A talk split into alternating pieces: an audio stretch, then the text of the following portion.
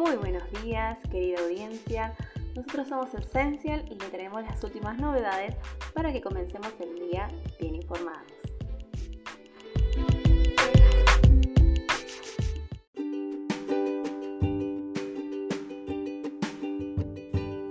La AFIP anunció que tiene 100.000 deudores, pero habrá una última oportunidad.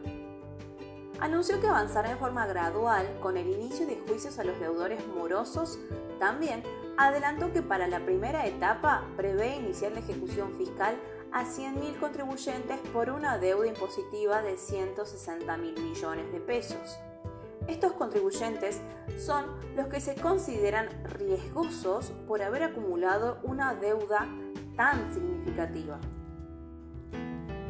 Para el juicio de ejecución fiscal, la AFIP libra la boleta de deuda con una segmentación de contribuyentes deudores, comenzando el procedimiento de cobro coactivo con los de mayor monto, adeudado, indicó Folco. La información expuesta se encuentra plasmada en lo que se denomina boleta de deuda. La misma posee un número identificatorio, lo cual auxilia al momento de identificación del caso. La boleta de deuda, que constituye título ejecutivo, es firmada digitalmente por el funcionario competente de la DGA. A fines de promover la ejecución fiscal, la boleta de deuda y el escrito de demanda son transferidos al sistema informático del Poder Judicial de la Nación en archivo formato PDF para la asignación de juzgado y número de expediente. El abogado de AFIP tiene como función solicitar el embargo de las cuentas bancarias del contribuyente en mora hasta cubrir el importe incluido en la demanda. Luego, el juez competente dicta el comienzo del juicio disponiendo en su caso el embargo ejecutivo.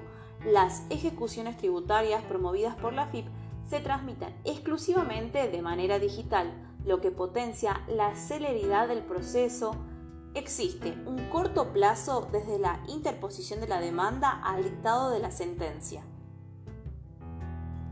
El juicio de ejecución fiscal es una vía expedita, rápida, del cobro coactivo del crédito fiscal, que ha menguado notablemente las posibilidades defensivas de los ejecutados, ya que la ley solo admite cuatro excepciones o defensas y unas pocas más de jurisprudencia.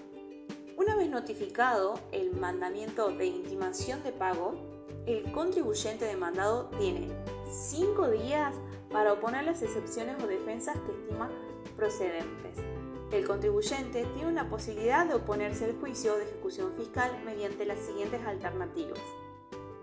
En primer lugar, el pago total del documento, demostrando que ya se ha abonado lo que se encuentra incluido en la demanda.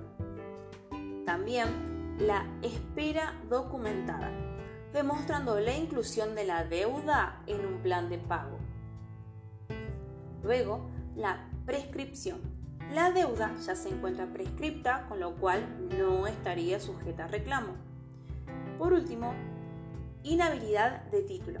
Significa que hay errores en la boleta de deuda que afecta a la demanda. Si el contribuyente no pudiera oponerse, debe regularizar su situación. Esto puede hacerlo mediante plan de pagos o bien generando de volante electrónico de pago. Si lo hiciera mediante plan de pagos, deberá notificar al agente fiscal a través del formulario 408.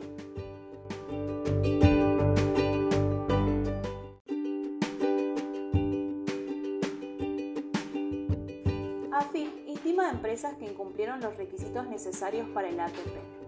Esto es lo que está sucediendo con algunas empresas que en época de pandemia se inscribieron en el programa de asistencia de producción y el trabajo y ahora están recibiendo requerimientos de la AFIP pidiendo explicaciones y de no ser convincentes, intimando la devolución de los montos recibidos de ayuda para pagar los sueldos. Las empresas que recibieron el dinero de ese programa no podían realizar determinadas operaciones que le hacían perder el beneficio. Sin embargo, algunos de los actuales requerimientos caminan por una línea de interpretación muy fina. Lógicamente que el hecho de recibir la ayuda del Estado no debería posibilitar usar el dinero recibido para otros fines, pero durante la pandemia, con facturación en cero en muchos casos, las empresas debieron seguir en marcha realizando operaciones vinculadas al giro de la actividad y que no significaron un cambio del destino en los fondos recibidos. ¿Qué exigían las normas? En el acta 28 de la decisión administrativa 70-21 de la Jefatura de Gabinete de Ministerios, dispuso que el programa de ayuda de salarios aprobado por el decreto 332-20 impedía a las empresas beneficiarias realizar las siguientes operaciones. En primer lugar, distribución de utilidades. No podían distribuir utilidades por los periodos fiscales cerrados a partir de noviembre de 2019. En segundo lugar, recompra de acciones. No pueden recomprar sus acciones directa o indirectamente. En tercer lugar, título de valores. No pueden adquirir títulos de valores en pesos para su posterior e inmediata venta en moneda extranjera o su transferencia en custodia al exterior. En cuarto lugar, la remisión al exterior. No pueden realizar erogaciones de ninguna especie a sujetas relacionados directa o indirectamente con el beneficiario cuya residencia, radicación o domicilio se encuentra en la jurisdicción no cooperante o de baja o nula tributación. Y por último, el incremento de honorarios. No pueden incrementar los honorarios, salarios o anticipos de los miembros de los órganos de la Administración más de un 5% en términos nominales de su valor en pesos en moneda nacional. Este recaudo se extendía a pagos adicionales, bonificaciones u honorarios extraordinarios vinculados al cumplimiento de determinados resultados.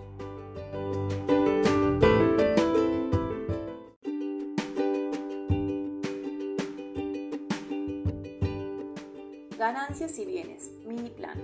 No se considerará la categoría CIPER A a D.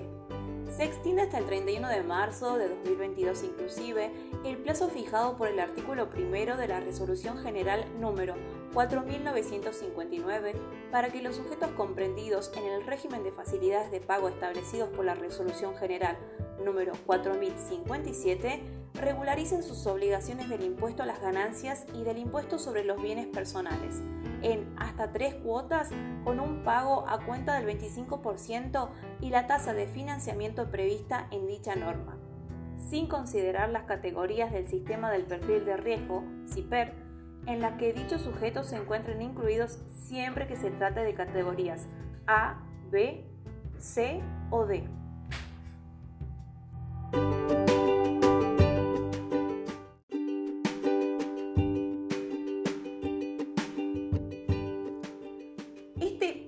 febrero iniciamos una nueva comisión de SICAM, donde aprenderás función, objetivos y analizar cuáles son las moratorias que le asisten a las personas que les faltan los años para comprar aporte, cartilla de aportes de contribuyentes autónomos y monotributistas, armar expedientes, realizar liquidaciones de SICAM con casos reales, entre otros temas.